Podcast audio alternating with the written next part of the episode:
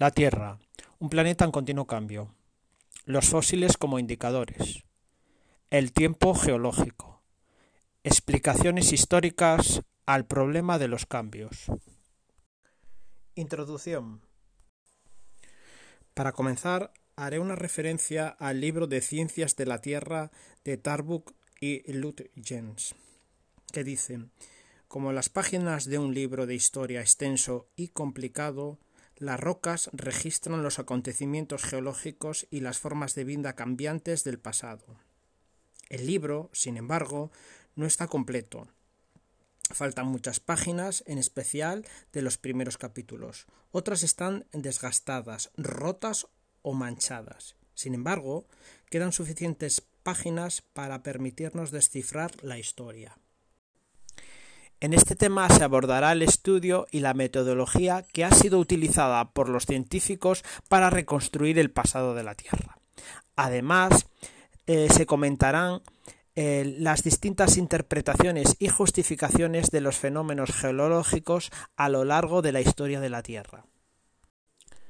Punto 2. La Tierra, un planeta en continuo cambio. 2.1. Reconstruir el pasado, ¿Cómo podemos investigar lo que ha ocurrido en la Tierra? La reconstrucción del pasado es posible debido a que todos los sucesos geológicos generan cambios y los cambios dejan huellas. Si un suceso es importante, por ejemplo la colisión de la placa indoaustraliana con la euroasiática, también lo serán los cambios provocados, es decir, la formación del Himalaya. Si es poco importante, como el goteo de agua en una gruta kárstica, lo será igualmente el cambio generado, formación de una estalactita. Conviene aclarar que un acontecimiento geológico puede tener efectos importantes, sin que sea necesariamente rápido.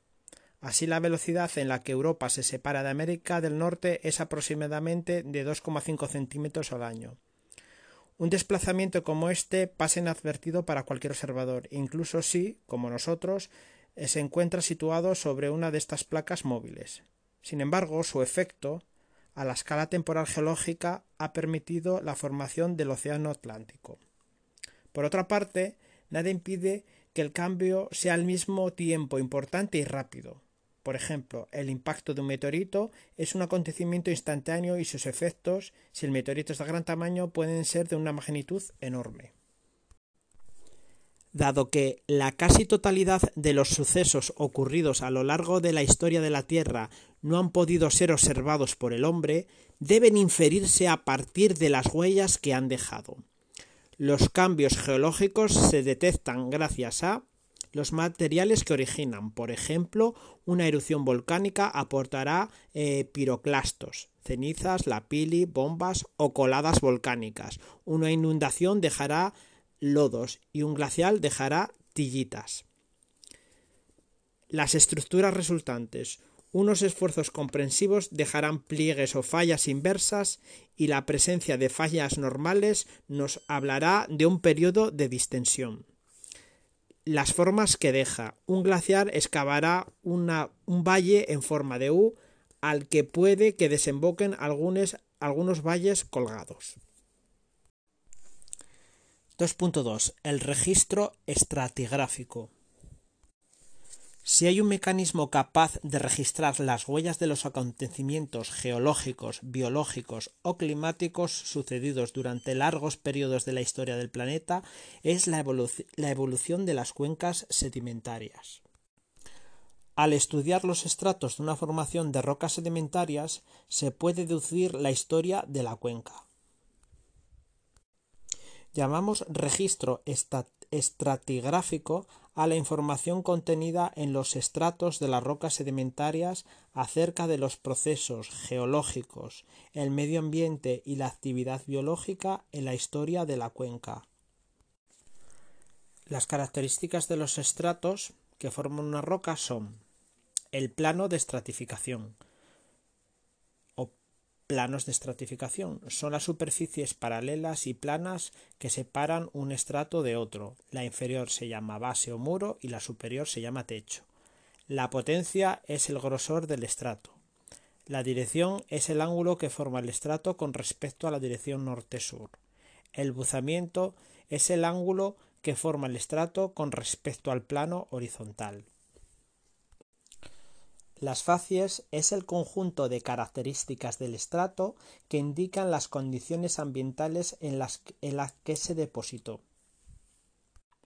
Dentro de las facies distinguimos las litofacies, que es el conjunto de características litológicas de un estrato, como son su composición, la textura, el color, las estructuras sedimentarias presentes en él, la geometría.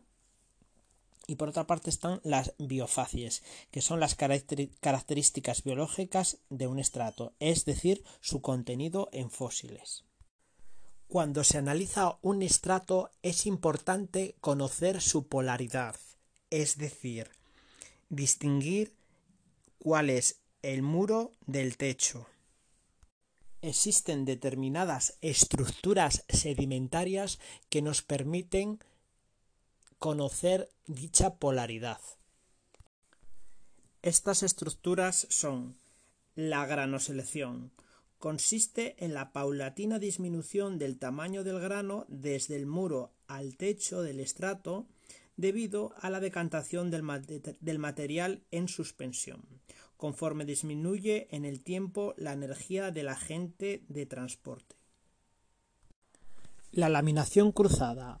Cuando los pequeños ripples o las grandes dunas avanzan, generan una serie de láminas o capas oblicuas en su interior. Estas láminas o estratificaciones cruzadas forman con el muro un ángulo muy bajo que aumenta progresivamente hacia el techo. Las propias rizaduras o ripple marks formadas por el oleaje o por el viento presentan crestas más agudas hacia el techo y redondeadas hacia el muro. Grietas de desecación. Grietas de retracción o de desecación. Su anchura disminuye hacia el interior del estrato, presentando una sección en V. Es decir, en el techo son más anchas que en el muro. Marcas de corriente. Las corrientes acuosas, al desplazarse sobre un sedimento no consolidado, generan huellas entrantes, debidas a remolinos, como el caso de los flute cast, o a impactos o arrastre de cantos, groove marks y proth marks. Al rellenarse dichas huellas, cuando se deposita el estrato siguiente, se van a formar o se forman salientes en el muro de este estrato que son más fáciles de observar.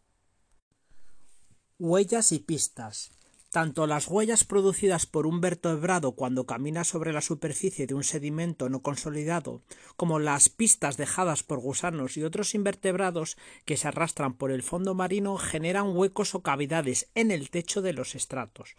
Cuando éstas se rellenan por el sedimento depositado encima, se forma un autorrelieve en el muro de este nuevo estrato. Fósiles. Algunos fósiles, por lo general árboles o corales se han conservado en la posición que mantenían en la vida. Así, en el primer caso, la posición de las raíces nos marca el muro. En el caso de los corales, generalmente los corales solitarios, cuando estos se cementan al sustrato, están normalmente orientados con su parte cónica hacia abajo, ensanchándose, ensanchándose hacia arriba. Apuntamiento sobre eh, las marcas de corriente. En marc, marca. Se producen en un fondo arcilloso o limoso. Cast, molde. Si la marca marc es rellenada con sedimento de granulometría mayor como la arena, se obtiene un calco o molde. Marcas de corriente. Son producidas por erosión, bien de corriente de agua sobre un fondo lutítico, excavando surcos llamados scour, scour es fregar o derrubiar, o bien por arrastre o impacto de objetos sobre un fondo lutítico, que sería tool. ¿eh? Tool significa instrumento. Permiten conocer la dirección y el sentido de la corriente. Es decir, que nos encontramos los scour, ¿eh? que es pegar o derrubiar, que son surcos producidos por una corriente, o los tool, que es objeto, originados por el arrastre del impacto de objetos. Es decir, scur sería corriente, tool sería de objeto. Las scurs, es decir, de erosión por corriente, encontramos las flute y las crescent o media luna. Y en cuanto a las tool, ¿eh? que es erosión por objetos, están de tipo continuo, que son las groove o estrías, y las chevron. Y luego están las discontinuas, que son las prot, que es empujar, o las bounce, que es rebotar. Vamos a empezar por las scur. Las scour o scur ¿eh? que son de la corriente. Y había dos tipos, las flute y las crescent. Eh, vamos a empezar por las flute. Son surcos alargados en dirección de la corriente. Se forman por la acción de remolinos fuertes de corrientes que remueven el fango subyacente. El perfil longitudinal es asimétrico, la extremidad proximal es redondeada y bien perfilada, en cambio, la extremidad distal tiene un relieve que se va atenuando hasta desaparecer. Bien, las flute mark eh, rara veces fosilizan, ya que se forman en sedimentos limosos que son fácilmente erosionables. En cambio, las flute cast, el molde sí que aparece y es rellenado con arenas. Por lo tanto, las flute cast son criterios de polaridad para el muro. Vamos ahora con las crescent. Crescent es de media luna. El origen es erosión, erosión de un fondo arcilloso por una corriente que encuentra un objeto. Cuando esta depresión Crescent Mark es cubierta generalmente por arena, queda fosilizada como un molde, Crescent Cast, Sirve para determinar la dirección y el sentido de la paleocorriente, así como la polaridad del estrato. La cast corresponde al muro. Eh, vamos a, explicar ahora las tool. Las tool pueden ser continuas y discontinuas. Dentro de las continuas están las groove y las chevron. Y dentro de las discontinuas están las prut y las bounce. Vamos a explicar las groove. Son estrías, son surco de forma alargada debido al arrastre de objetos. Los objetos pueden quedar hundidos al final del groove o desaparecer al rebotar. Las cast groove estarían en el muro del estrato y la mark groove estaría en el techo del estrato. Las chevron son surcos en punta de flecha. Las puntas están dirigidas en el sentido de la corriente. Vamos ahora con las discontinuas, que son las prot y las bounce. Las prot, prot es empujar o picar, es impacto y posteriormente rebote por un objeto. Son asimétricos, pudiendo quedar el objeto clavado en el fondo arcilloso y conservarse en su molde. Las bounce es impacto y posterior rebote. Son simétricos, no se conserva el objeto, puesto que rebota. 2.3. Interpretación del registro estratigráfico. Un aspecto importante que hay que tener en cuenta en una formación sedimentaria es si existe continuidad temporal entre todos los estratos de una serie. Se dice que los estratos son concordantes cuando representan un periodo de sedimentación continuo, es decir, representa un intervalo geológico completo.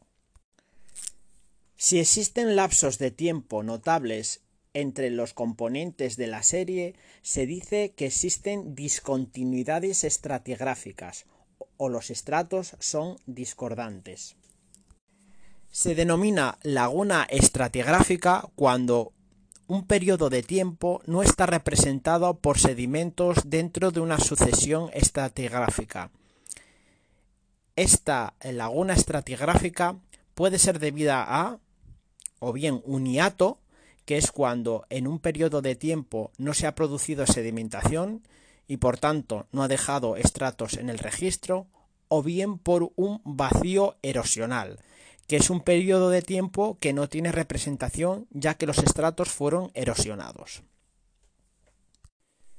En cuanto a los tipos de discontinuidades estratigráficas, eh, podemos encontrar los siguientes tipos.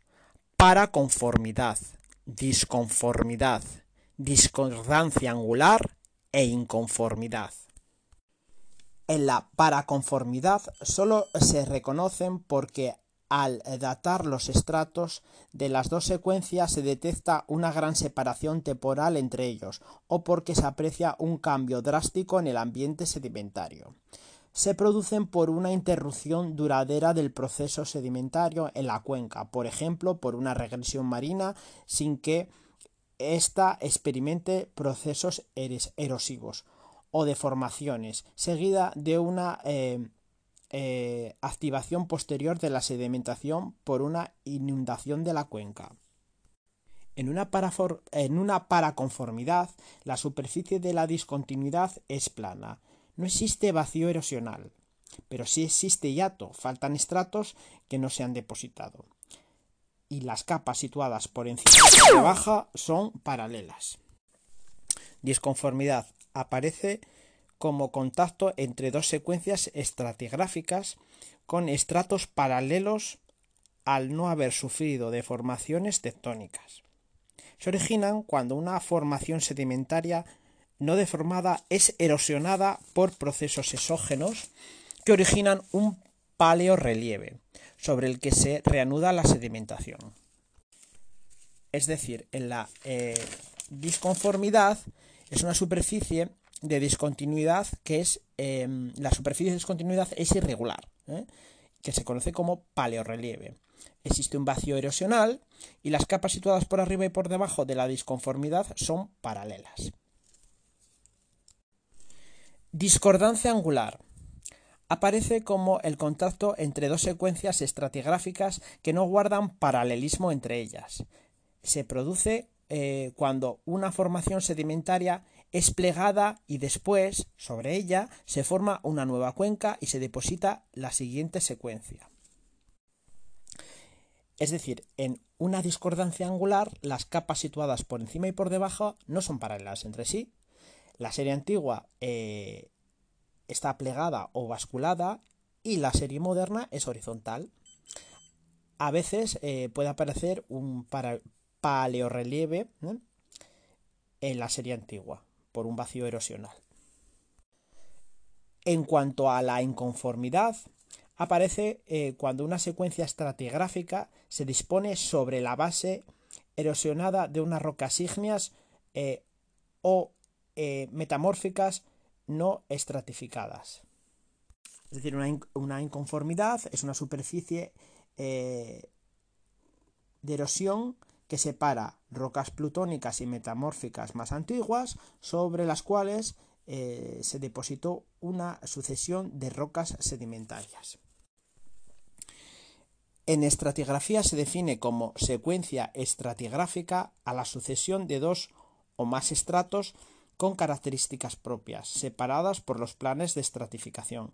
Entre los estratos de una secuencia existe una continuidad en el tiempo. ¿eh? Eso es una secuencia estratigráfica. Mientras que una serie estratigráfica es una sucesión de dos o más secuencias estratigráficas separadas por una discontinuidad. Es decir, que una serie estratigráfica está formada por varias secuencias estratigráficas. Por último, una unidad estratigráfica es un volumen de roca de origen identificable y rango de edad que se define por sus rasgos o facies, es decir, por sus eh, rasgos eh, petrográficos, litográficos y paleontológicos. La unidad estratigráfica fundamental es la formación. La formación es un volumen de roca reconocible y diferenciable de otros próximos. Por ejemplo, la formación alba del Carbonífero inferior está constituida por caliza rosada de tipo griot con pizarras rojas y grises. Las formaciones pueden eh, ser divididas en unidades menores, que son los miembros, las capas y las láminas. 2.4. Aplicación de los principios estratigráficos. Para interpretar las series y las secuencias estratigráficas, ordenar los estratos en el tiempo, los unos con respecto a los otros y reconstruir la historia geológica de una región, la estratigrafía aplica a las formaciones sedimentarias una serie de principios estratigráficos básicos que son principio de la horizontalidad original, principio de la superposición de los estratos, principio de la continuidad lateral, principio de la sucesión de eventos geológicos y principio de la sucesión faunística. Empezamos con el principio de la horizontabilidad original.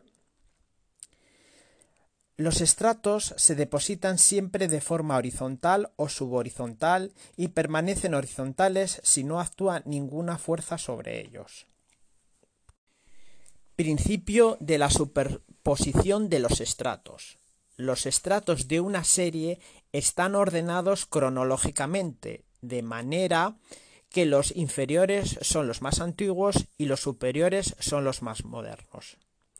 Este principio no se cumple si los procesos tectónicos pliegan intensamente las rocas de la serie y producen cabalgamientos que invierten esta disposición. Principio de la continuidad lateral.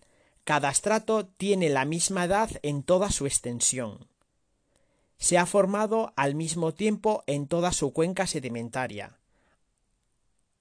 aunque puede que, debido a la erosión, no se mantenga aparentemente la continuidad. Este, este, principio no se cumple en ciertos ambientes sedimentarios como los deltas, en los que confluyen sedimentos fluviales y marinos. Principio de la sucesión de eventos geológicos.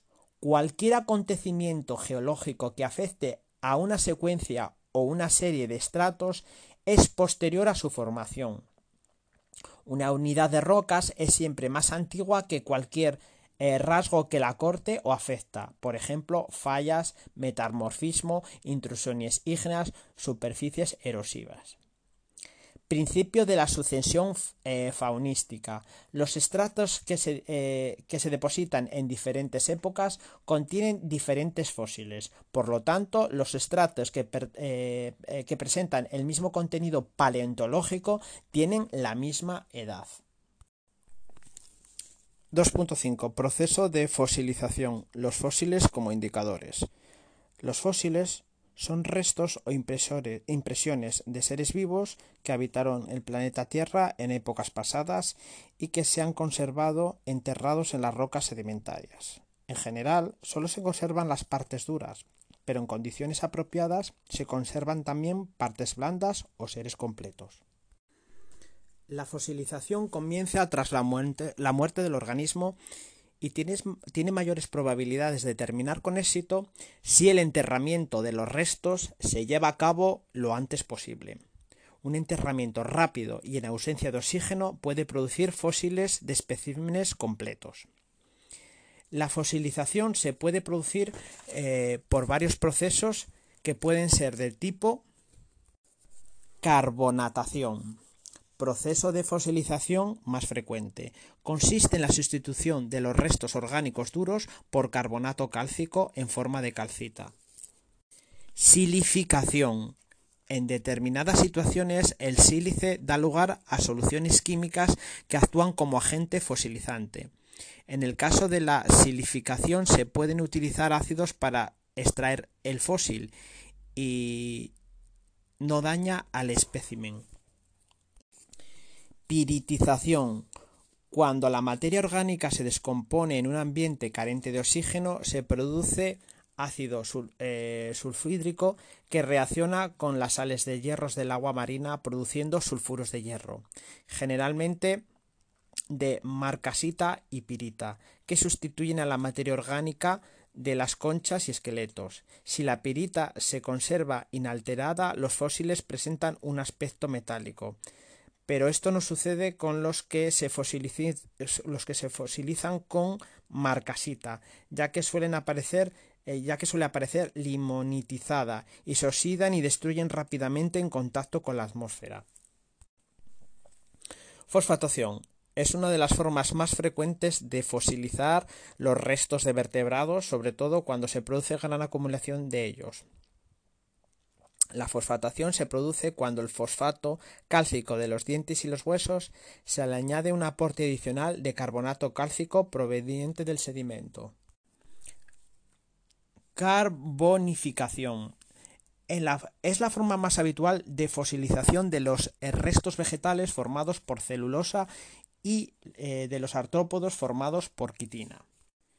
La acumulación de troncos y hojas en un ambiente con ausencia de oxígeno, en primer lugar, produce humus. Si este humus es sometido a temperatura y presión, se produce una sustitución de los componentes orgánicos por carbono.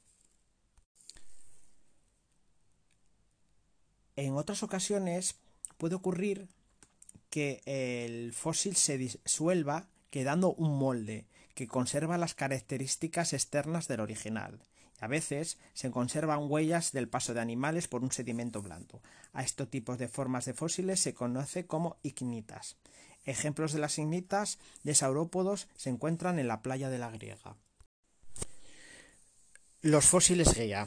Un fósil guía es una especie biológica delimitada a un espacio de tiempo concreto, de manera que la presencia de esta especie permite datarlo.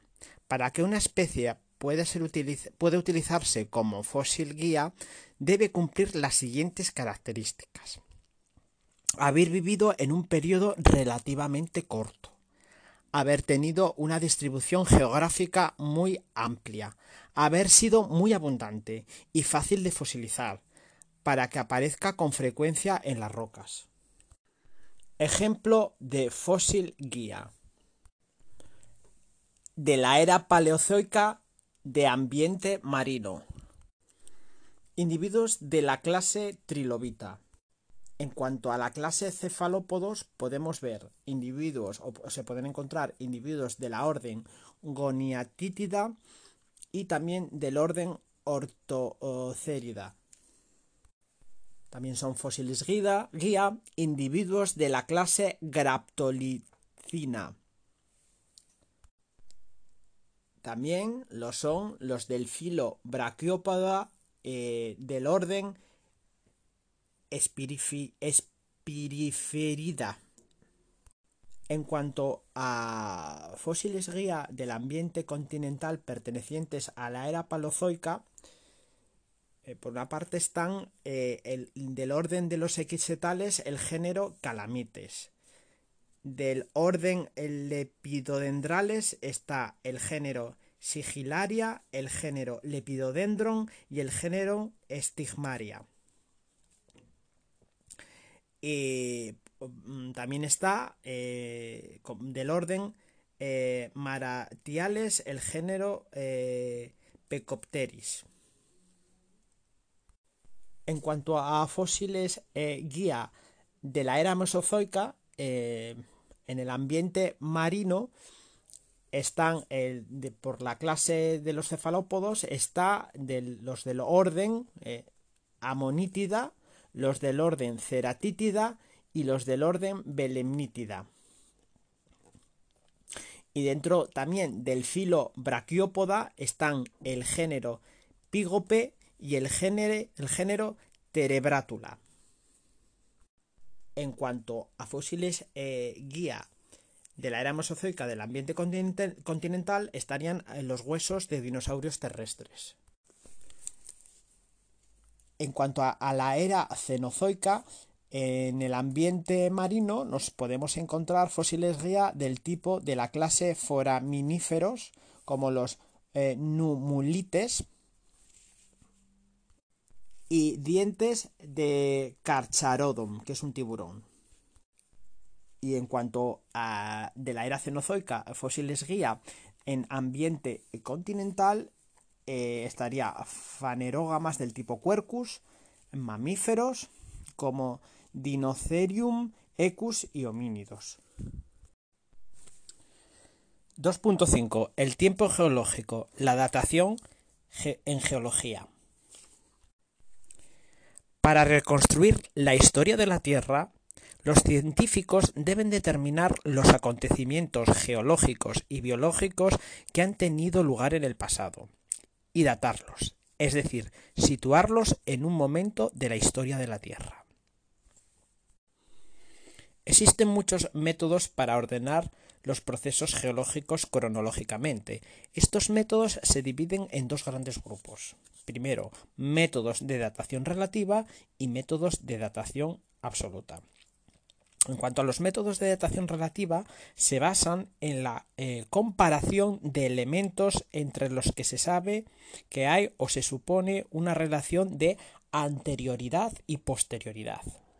Entre los métodos de datación relativa se encuentran los métodos basados en los principios estratigráficos. Se basa en que la ordenación de los estratos, según su disposición, nos da una datación relativa del yacimiento y se asienta sobre los principios de superposición, es decir, los estratos inferiores son más antiguos que los superiores, el de continuidad, un estrato tiene la misma antigüedad en todos sus puntos, la sucesión de eventos, cualquier acontecimiento que afecta a una secuencia o serie de estratos es posterior a su formación, y la de sucesión faunística.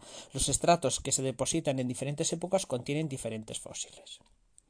Luego también métodos basados en relojes eh, moleculares. Es una técnica empleada para datar la divergencia entre dos especies. Deduce el tiempo pasado a partir del eh, número de diferencias entre eh, dos secuencias de ADN.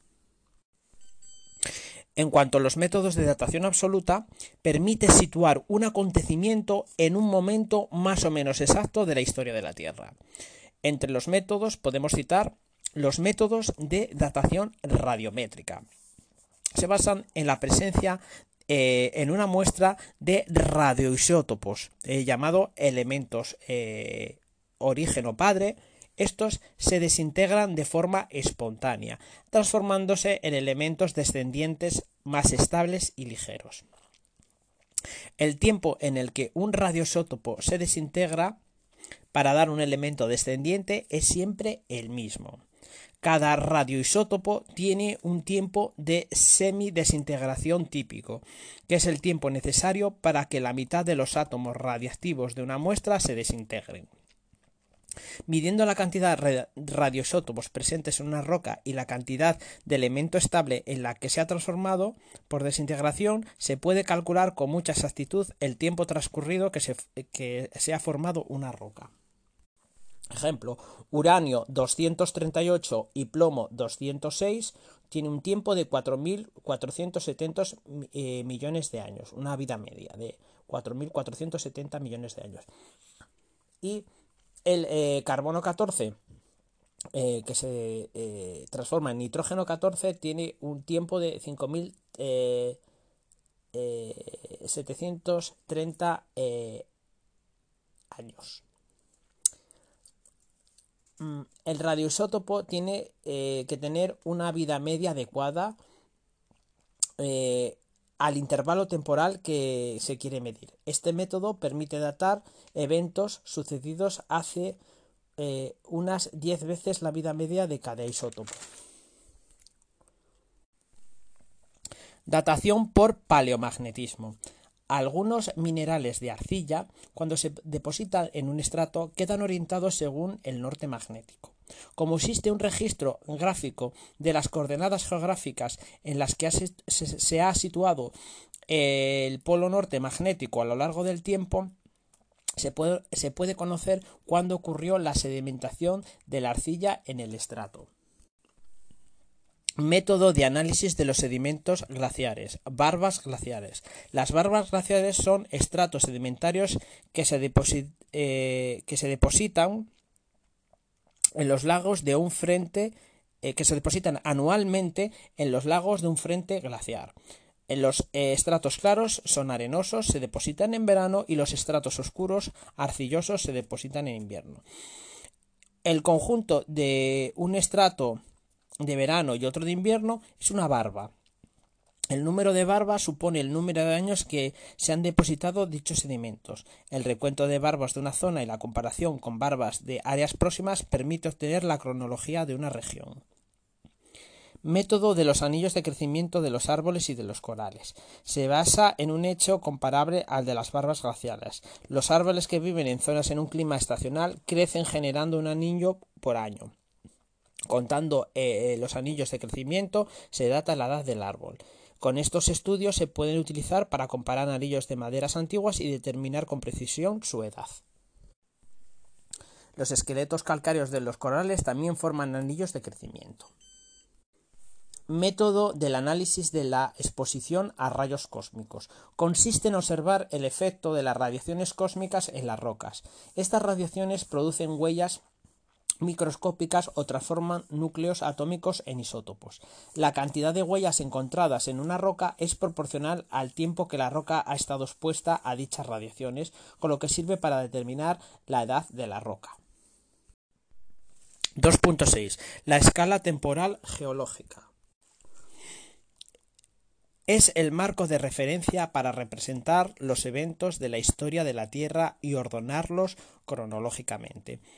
Esta escala está compuesta por unidades cronoestratigráficas, representan un conjunto de rocas estratificadas o no durante un tiempo determinado, y unidades geocronológicas, que son unidades de tiempo. Existe una equivalencia entre las dos unidades cronoestratigráficas y, geocronológicas, representadas en el siguiente cuadro por una parte está la unidad eh, cronoestratigráfica y luego está la unidad eh, cronogeológica. En cuanto a eh, la unidad cronoestratigráfica está el eonotema que corresponde con el eón, la eratema con la era, el sistema con el periodo, la serie con la época y el piso con la edad. Es decir, por unidades cronoestratigráficas tenemos eonotema, eratema, sistema, serie y piso. Y por unidades geocronológicas tenemos eón, era, periodo, época, edad.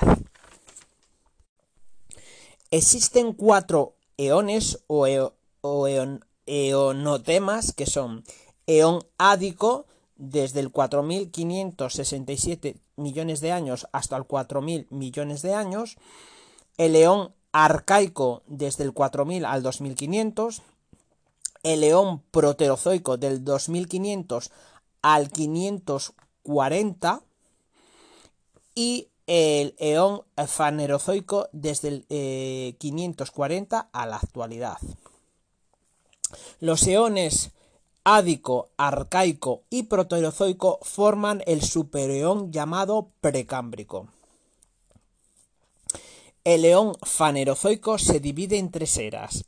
Era paleozoica, desde el 540 eh, al 250, era mesozoica del 250 al 70 y era cenozoica desde el 70 a la actualidad.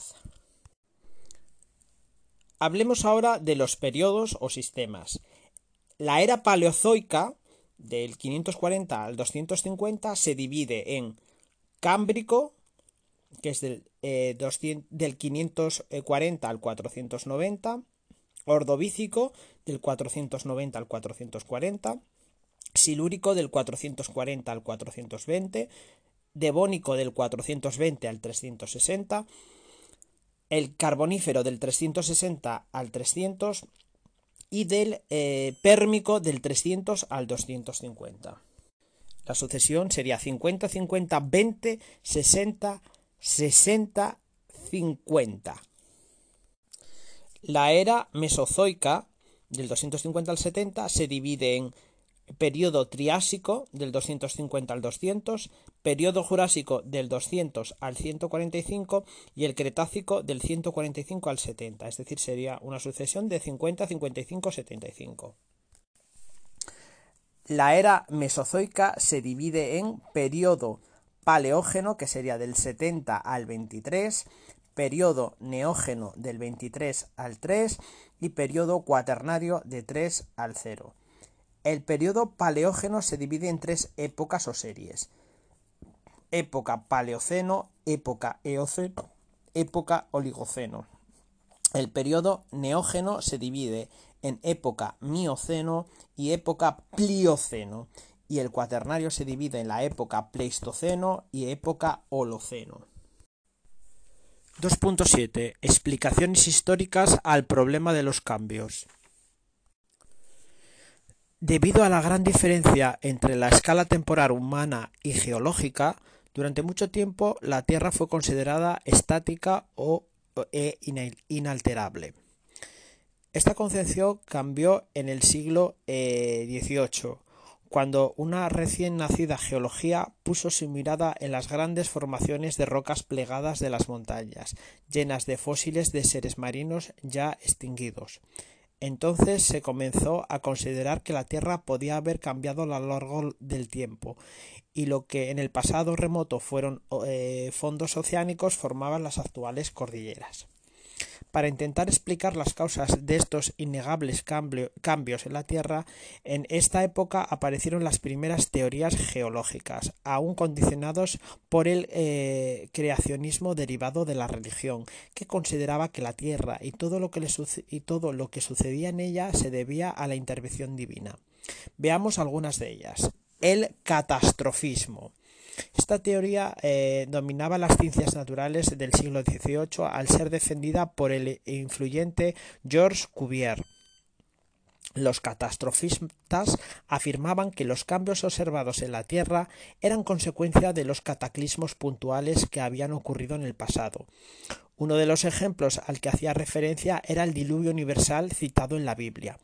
Para los catastrofistas, la presencia de fósiles de seres, de seres diluvianos en zonas elevadas era una evidencia de esta catástrofe de origen divino.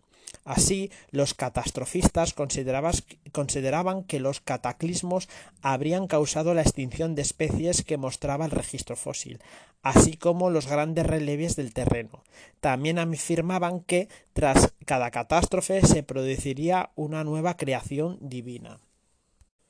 El gradualismo a finales del siglo XVIII surgieron ideas que chocaron con el catastrofismo, ya que eh, proponían cambios graduales, en la historia de la Tierra en lugar de catástrofes puntuales. Aun así, estas teorías no se sacudían eh, el arraigado creacionismo y seguían hablando de la intervención divina. Entre ellas está el neptunismo de eh, Werner, eh, que defendía que las rocas de nuestro planeta se habían formado a partir de un proceso continuo de sedimentación en los fondos de los océanos primitivos y después se habían elevado y plegado eh, lentamente.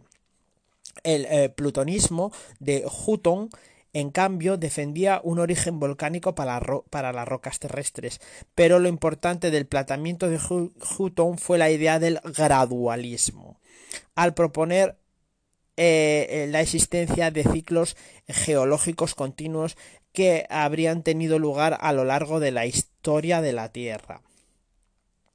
La teoría uniformista de Hutton eh, puso la simiente de las ideas de la geología actual. Luego está el actualismo o uniformismo. Ya en el siglo XIX aparecen nuevas ideas a partir del gradualismo de Hutton. Una de las más importantes es el actualismo, propuesto en 1830 por el británico Charles Lyell en su obra Principios de Geología. Esta teoría que eh, constituye la base de la geología moderna, deja a un lado los condicionamientos del creacionismo y se limita a analizar las evidencias para intentar explicarlas mediante procesos naturales. Se basa en la idea fundamental de que los procesos geológicos que tienen lugar eh, actualmente son los mismos que habían eh, venido actuando en el planeta desde su formación. Esta idea se, resume así. El presente es la clave del pasado. El actualismo defiende la uniformidad de procesos geológicos a lo largo del tiempo. Los sucesos geológicos pasados se pueden interpretar aplicando los procesos que se observan en la actualidad. Así, según los actualistas, los relieves terrestres se habían formado de una, manera lenta y gradual eh, durante largos periodos y mediante los mismos principios físicos y químicos que rigen los procesos geológicos que observamos actualmente. Además, el actualismo de Liggell defendía la existencia de un equilibrio dinámico en nuestro planeta entre los eh, procesos geológicos de creación y destrucción del relieve, lo que también sentó las bases para la geología moderna. La geología moderna. La geología actual, basada en los principios de la tectónica global, es uniformista y conserva las tesis de Lyell, es decir, considera que los procesos geológicos que actuaron en el pasado eran los mismos que los actuales, aunque con una intensidad variable en el tiempo y en el espacio. Así, reconoce que en momentos puntuales pudieron ocurrir eventos catastróficos incluso a escala global, como enormes erupciones volcánicas o impactos de meteoritos, que causaron extinciones masivas de los seres vivos o importantes formaciones geológicas en periodos relativamente cortos. En la actualidad, se tiene claro que todos estos eventos del pasado quedaron registrados en las rocas y que los, y los procesos actuales y que los procesos actuales siguen eh, dejando esas huellas. Así, para reconstruir el pasado de los territorios se parte del análisis de las huellas que los procesos geológicos y la actividad biológica han dejado en las capas de las rocas formadas en las cuencas sedimentarias a lo largo del tiempo. En conclusión, los conocimientos sobre el tiempo geológico y su datación eh, fueron una gran contribución a la ciencia y al pensamiento eh, moderno. Los fósiles constituyen uno de los instrumentos más valiosos para la determinación de la edad relativa de las rocas en la que se encuentran incluidos. Aunque, como hemos visto, a medida que avanza el conocimiento y la tecnología, se han encontrado diferentes maneras de datar y fechar las rocas y estructuras geológicas. Todo esto justifica que durante la ESO y el bachillerato el eh, tema del tiempo geológico sea objeto de estudio en distintos niveles. Se inicia en cuarto de la ESO en la materia de biología y geología donde se introducen la mayoría de los aspectos de este tema por primera vez profundizándose en bachillerato, tanto en primero como en segundo, en la asignatura de geología. Bibliografía. Ciencias de la Tierra. Una introducción a la geología física. Décima edición. Editorial Pearson. Geología de segundo de bachillerato. Editorial Anaya. Museo de Geología. uniobi.es. Geología de Asturias. Carlos Aramburu. Editorial TREA.